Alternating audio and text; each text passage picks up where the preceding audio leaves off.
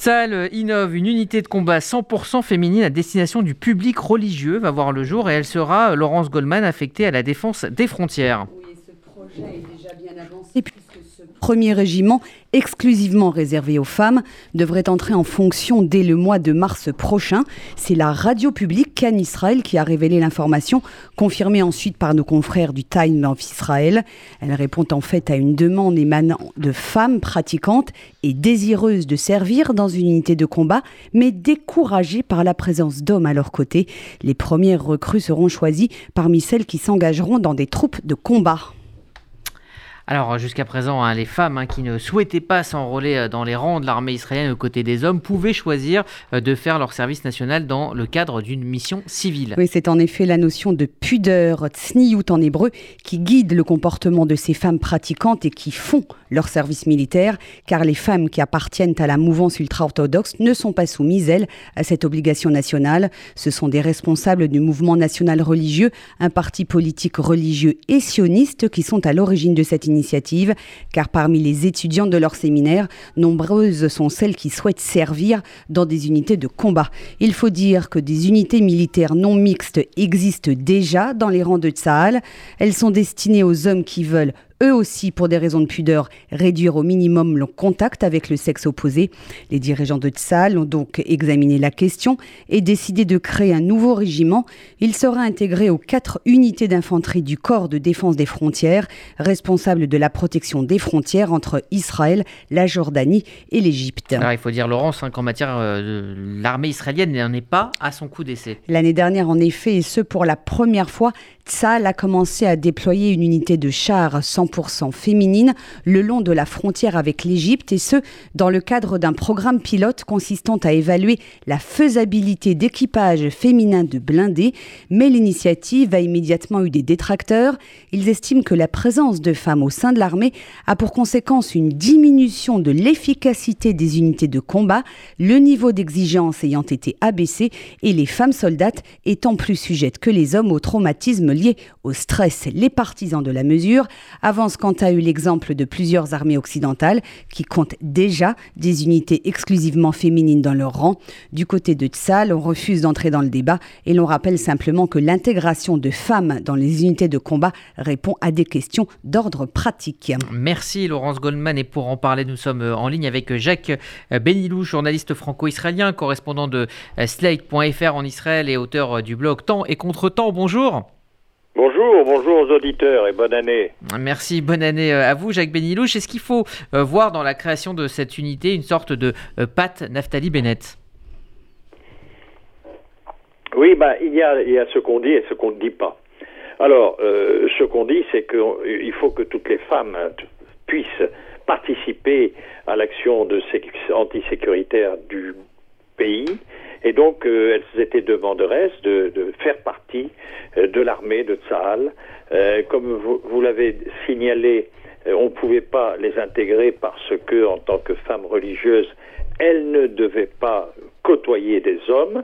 Eh bien, chose faite. Parce qu'en fait, on avait déjà créé une unité qui s'appelait l'unité Caracal, qui était une unité mixte de combat euh, où il y avait des femmes et des hommes, mais euh, ceci ne rentrait pas dans les considérations religieuses, étant donné que la mixité est interdite sur le plan religieux. Donc on a décidé de créer des unités purement féminines de combat. Ça ne veut pas dire que demain nous aurons des religieuses dans les unités Golani, parce que ce n'est pas ce qu'on recherche vraiment. Ce qu'on veut, c'est veut que les femmes puissent euh, remplacer certains hommes qui sont, qui, ont, qui sont plus utiles au combat plutôt que euh, à l'heure actuelle. Alors, ce qu'on ne dit pas, c'est que premièrement, il y a une, une, une exigence euh, au niveau des territoires. Vous savez, il y a 500 000 Israéliens qui vivent dans des territoires, qui vivent dans des implantations, et très souvent dans la journée, les implantations se vident de leurs hommes. Et à partir de là, il y a effectivement l'armée qui surveille, mais on a besoin que certaines femmes estiment qu'elles ont le devoir et, et l'importance de pouvoir euh, à sécuriser ces implantations. Donc on a, on a décidé de permettre à ces femmes religieuses de pouvoir défendre leur implantation. C'est d'ailleurs pour ça qu'on les a formées euh, sur le plan technique et, et, sur le plan euh, pratique à défendre des zones militaires. Elles sont armées, elles savent tirer, elles savent se, se protéger, elles savent contourner des, des, des zones, mais c'est uniquement à titre purement défensif. On n'enverra pas des femmes combattre au front.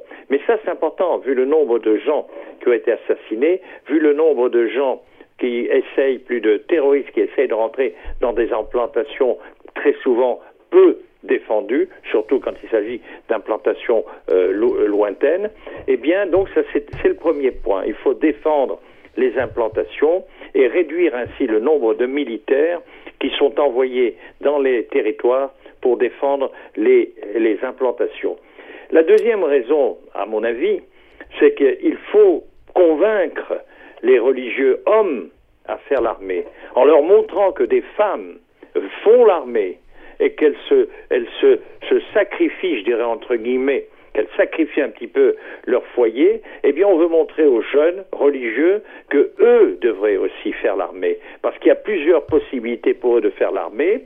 Si les femmes le peuvent, si les femmes religieuses le peuvent, les jeunes euh, des, des yeshivot pourront aussi le faire. Et ça, c'est, je crois, la, la, la chose qui, qu'on veut montrer au niveau du gouvernement, euh, de pouvoir pousser les hommes religieux à faire l'armée. Vous savez qu'à l'heure actuelle, beaucoup d'hommes religieux ne font pas l'armée, alors qu'il y a énormément de postes au sein de l'armée qui peut euh, servir euh, aux, religieux. Je ne parle pas uniquement des postes dans la religion, mais vous avez des postes dans, l'administratif, vous avez des postes dans, la sécurité euh, des bases, et pourtant, ils ne font pas l'armée. Alors je crois que c'est un peu le but du gouvernement de pousser les jeunes religieux à faire l'armée. Et c'est pas, c'est le meilleur, la meilleure façon, mhm. c'est de dire les femmes le font, pourquoi pas vous? Et je pense que ça pourra inciter des jeunes à faire l'armée, sachant qu'il y a beaucoup d'emplois qui leur peuvent qui sont déjà réservés et qui peuvent les pousser à rentrer à l'armée. Voilà un petit peu hmm. mon opinion sur ces problèmes des femmes à l'armée. Laurence Goldman avait une question. Oui, je voudrais reprendre ce que vous avez dit. Il n'y a pas de femmes dans les unités de l'armée israélienne qui montent au front.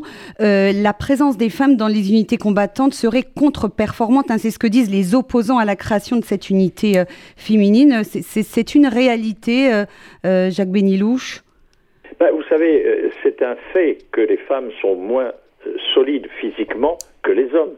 C'est un fait. C'est quelque chose de naturel. Donc euh, ça, c'est une chose. Deuxièmement, on estime que les femmes euh, ne sont pas résistantes pour pouvoir combattre face à des terroristes hommes. Et donc on veut éviter qu'elles se mettent en danger. Et c'est pas le but. Il y a suffisamment d'hommes pour euh, combattre. Et donc on ne veut pas mettre les femmes en danger. Et ça, c'est un petit peu normal. Alors effectivement, il y a certaines qui combattent. Il y a certaines. Il y a même des unités de tanks qui combattent. Mais on leur donne pas. Les tanks ne vont pas euh, aller combattre contre des, une unité de terroristes. Eh bien, les tanks sont là. Les femmes qui, dirigent des tanks dans le sud du pays sont là pour contrôler la, euh, le, le, les, gens qui transmettent de la drogue. Elles sont là, ils sont là pour éventuellement interdire les infiltrations humaines à travers la frontière, mais ce ne sont pas des femmes qui vont au combat. Elles sont armées, elles savent tirer, elles savent tirer dans beaucoup de cas mieux que les hommes, mais ce sont des femmes qui sont, je dirais, en deuxième ligne par rapport aux hommes. Et ça, c'est pour des raisons d'abord d'efficacité. C'est tout. L'armée de ça, elle veut être efficace. Euh, on n'envoie pas une femme qui a, dans beaucoup de cas, des problèmes euh, physiques pour l'envoyer au casse-pipe. Voilà un peu ce que dit euh, la... Alors effectivement, vous avez une unité caracale qui est faite de combattantes de très grandes combattantes, mais elle côtoie des hommes.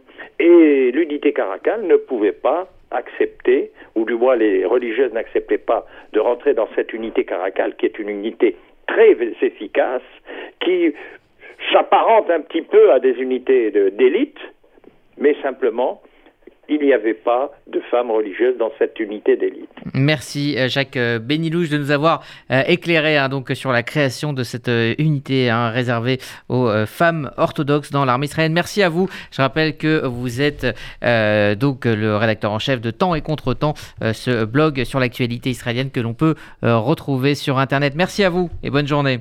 À vous aussi, à bientôt.